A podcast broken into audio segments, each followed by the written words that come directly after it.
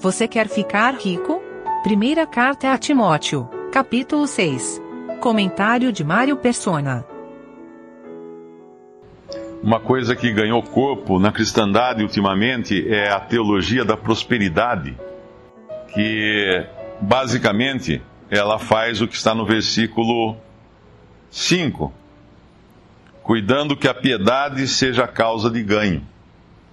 E, e esse versículo não se aplica apenas àqueles pregadores que querem enriquecer fazendo da fé um comércio, ou comer, comercializando a fé e pedindo dinheiro e criando todo um, um esquema comercial para cada vez angariar mais. Não é só deles que está falando. Está falando também daqueles que seguem eles. Porque quando um pregador promete que se você der bastante dinheiro lá para a igreja dele, você vai ser muito abençoado, você também vai enriquecer, você vai ser próspero, você vai ter carro novo, você vai ter um emprego melhor, você vai ter, eh, vai encontrar o cônjuge dos seus sonhos, você vai ser curado de todas as doenças e tudo mais. Na realidade, os que seguem isso também querem ganho, também querem fazer da piedade fonte de ganho. Então, é, é a gente sempre, sempre fala que uh, quando um, um. Como é que chama esses que dão um golpe na praça, assim, golpe do bilhete premiado? Um estelionatário. Para um estelionatário poder dar um golpe, ele precisa de um outro estelionatário, que é a vítima. Porque ele está vendendo o bilhete de um milhão por, por 10 mil, e a vítima está comprando um bilhete de um milhão por 10 mil, está achando um grande negócio e está achando que está enganando o dono do bilhete, que é, o, que é o, o golpista. Na realidade, se precisa dos dois. Os dois têm sede de ficarem ricos. Os dois têm, o desejo deles é ficarem ricos. Agora, aqui deixa muito claro, cuidando esses né, privados da verdade, do versículo 5, e lembrando também que isso aqui tem a ver também com o versículo 1 e 2, que fala de, de rejeitar a autoridade, no caso nós ficamos privados da verdade também quando rejeitamos a autoridade de Deus, cuidando que a piedade seja causa de ganho, aparta-se dos tais dentro da doutrina da teologia da prosperidade, a, a ideia que existe é que a igreja é uma continuação de Israel e, portanto, merecedora de todas as promessas feitas a Israel no Antigo Testamento. E realmente, Deus prometeu a Israel uh, prosperidade. Deus prometeu muitos filhos, muitos campos, muitas ovelhas, muita, muitos bens, muita saúde. Deus prometeu tudo isso para Israel. Porque Israel é o povo terreno de Deus. E as bênçãos de, uh, dadas a Israel são todas terrenas. Deus nunca prometeu o céu a Israel. Se nós procurarmos no Antigo Testamento, nós nunca vamos encontrar a esperança celestial. Porque os israelitas tinham esperança terrena. Eles queriam morar no reino, viver no reino para sempre, na terra, usufruindo das coisas terrenas na terra, das coisas materiais. Essa foi a promessa dada a eles. Mas a igreja é algo totalmente novo um povo celestial. Se, se Israel nasceu na terra, a partir de, de, das promessas de Abraão, depois de Jacó, né? A, a, igreja tem sua origem no céu. A igreja tem, é, é um povo celestial. E o primeiro desse povo é nosso Senhor Jesus Cristo, que obviamente é o cabeça, é a cabeça da igreja, que é o seu corpo. E esse povo celestial recebeu esperanças celestiais e promessas celestiais também. Nenhuma terrena, como fala no versículo no versículo 8, versículo 7, porque nada trouxemos para este mundo, e manifesto é que nada podemos levar dele, tendo, porém, sustento, e com que nos cobrimos, estejamos com isso contentes. Esse é o objetivo do cristão. O cristão deve sempre trabalhar, obviamente, para quê? Ah, para ficar rico? Não. Porque no versículo 8, versículo 9, fala que os que querem ser ricos caem em tentação e em laço e em muitas concupiscências loucas e nocivas que submergem os homens na perdição e ruína. Ah, mas eu quero ser rico, assim eu posso ajudar muito na obra do Senhor. Está errado. Está errado, porque eu vou cair em laço. Eu sou carne. Então, mesmo ah, o desejo de ser rico é o problema. Não é o ser rico. Porque nós temos na, exemplos na, na palavra de Deus e discípulos que eram ricos. Porque eram ricos. Deus fez eles assim e Deus e eles podiam assim ajudar na obra de Deus. Mas o desejo de ser rico é o que está errado no cristão. O desejo de falar, ah, eu quero ser milionário. Olha os milionários, eles são infelizes. Eles são muito infelizes, eles, eles são sempre tristes, eles estão sempre uh, buscando mais e mais e mais. Nós falamos isso no outro dia numa reunião aqui. Eles nunca estão satisfeitos, porque eles têm o desejo de, ser, de serem ricos. E o cristão, então, ele deve buscar, sim, trabalhar, uh, ele deve buscar ter o suficiente para o sustento dos seus, que, claro, vai variar do lugar que ele vive, da maneira como ele vive, das pessoas com quem ele vive, mas não ter o desejo de ser rico. Qual o melhor investimento do cristão? É o versículo 6.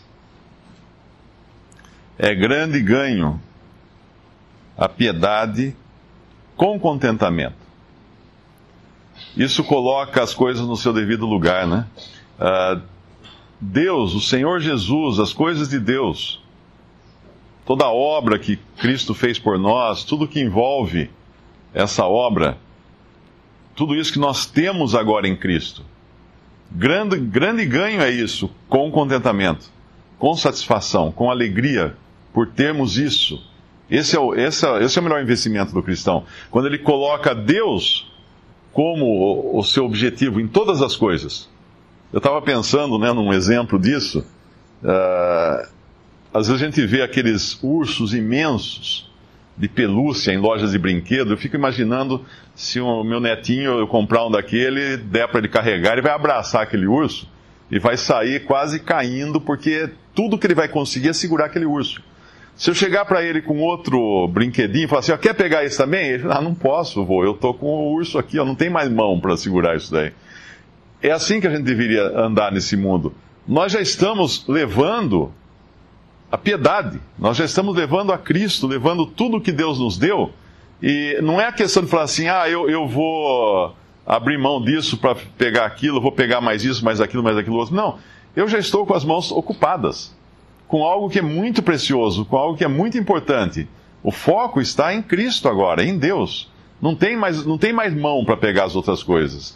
É, esse deveria ser o nosso sentimento, né? Não, eu não tenho mais como me ocupar com algo mais que, que não seja Cristo. Porque Ele preenche, porque Ele me dá grande contentamento. No momento em que eu perco o contentamento com as coisas de Deus, aí eu vou procurar outras coisas. Aí eu vou deixar o, meu grande urso de pelúcia de lado para tentar achar alguns brinquedinhos baratos, porque eu não, não, estou contente com aquilo que Deus me deu. Essa é a. E, e quando Paulo chama Timóteo de homem de Deus, é porque as características do homem de Deus são as, as que ele fala no versículo seguinte: foge dessas coisas. Por que foge dessas coisas? Tem uma passagem que fala que nós devemos lutar contra as potestades no, nos lugares celestiais, que são uh, Satanás e seus anjos, né? Nós lutamos em oração nisso. Uh, mas quando a questão é pecado, nós temos que fugir. Foge do pecado. Nós não temos que lutar, nem dialogar com ele, nem temos que fazer como José, quando a mulher de, de Potifar quis segurá-lo, ele, ele fugiu, fugiu, largou seu manto lá e fugiu. Não, não, quis, não quis conversa, não quis, porque ele sabia que ele, se, ele, se ele desse atenção, ele ficava grudado. Então, se nós dermos atenção para querer ser rico, se nós dermos atenção para as doutrinas de prosperidade, nós vamos ficar grudado nisso. Nós vamos nos ocupar com isso. Não tem jeito. Então tem que fugir. Foge dessas coisas e segue a justiça, a piedade, a fé, o amor, a caridade, a paciência, a mansidão, milita a boa milícia da fé, toma posse da vida eterna, para a qual também fosse chamado, tendo já confissão. Essas são as coisas que caracterizam alguém que pode ser chamado de homem de Deus. Eu posso ser chamado de muitas coisas, eu posso ser chamado de um bom profissional, eu posso ser chamado de um bom professor, um, um bom uh, pai de, de, dos filhos, um bom isso, um bom aquilo, mas ser chamado homem de Deus, que hoje é muito comum na, na, nas igrejas, chamar homem de Deus aqueles que são líderes, né, que estão na frente de uma congregação. Não, mas não é isso. Homem de Deus é quem segue a justiça, a piedade, a fé, a caridade, a paciência, a mansidão, como Timóteo, como esse jovem aqui. A ele cabe um adjetivo assim. E se o cristão é rico? Porque às vezes o cristão, ele trabalha, ele, como o irmão explicou, ele ganha Às vezes ele ganha bem, ele é promovido, ele ganha mais, ele a fazenda dele produz bastante. Ele não tem, na verdade, não é o. Uh, ele não, não tem o seu amor ao dinheiro. Mas ele está numa circunstância que realmente o seu dinheiro multiplica. E nós sabemos que muitos são assim. Uh, o que ele deve fazer? Aí vem o versículo 17, né? Uh, manda aos ricos deste mundo que não sejam altivos, nem ponham a esperança na, na incerteza das riquezas, mas em Deus, que abundantemente nos dá todas as coisas para dela gozarmos. Então ele deve entender que vem de Deus essa abundância que ele tem. Que façam bem, enriqueçam em boas obras, repartam de boa mente e sejam comunicáveis, que entesourem para si mesmos um bom fundamento para o futuro, para que possam alcançar a vida eterna. Na versão do Darby fala verdadeira vida. Então tem a instrução também para aqueles que são ricos, por circunstâncias. Obviamente, eles não vão falar assim, ah, então vou vender tudo e virar pobre. Agora vou botar, vou botar um, manto de monge, sair pela rua descalço, entrar para uma ordem de, de monges descalços ou de monges pobres e jesuítas, de, desfiar minha, o, meu, o meu manto, a minha, minha batina, não sei como é que chama aquilo, uh, meu hábito, né? Meu hábito para mostrar que eu sou pobre. E aí, aí é, sou eu, né? aí eu estou deixando mostrar a mim mesmo e não a Cristo.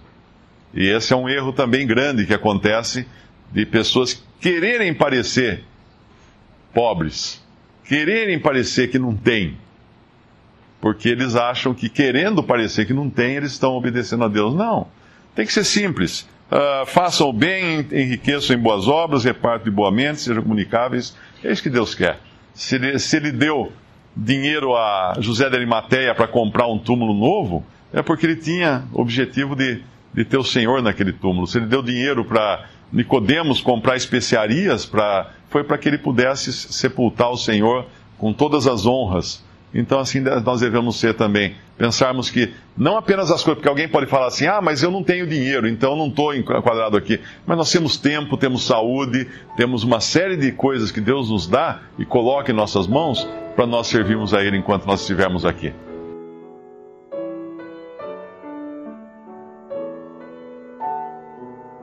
Visite respondi.com.br. Visite também 3minutos.net.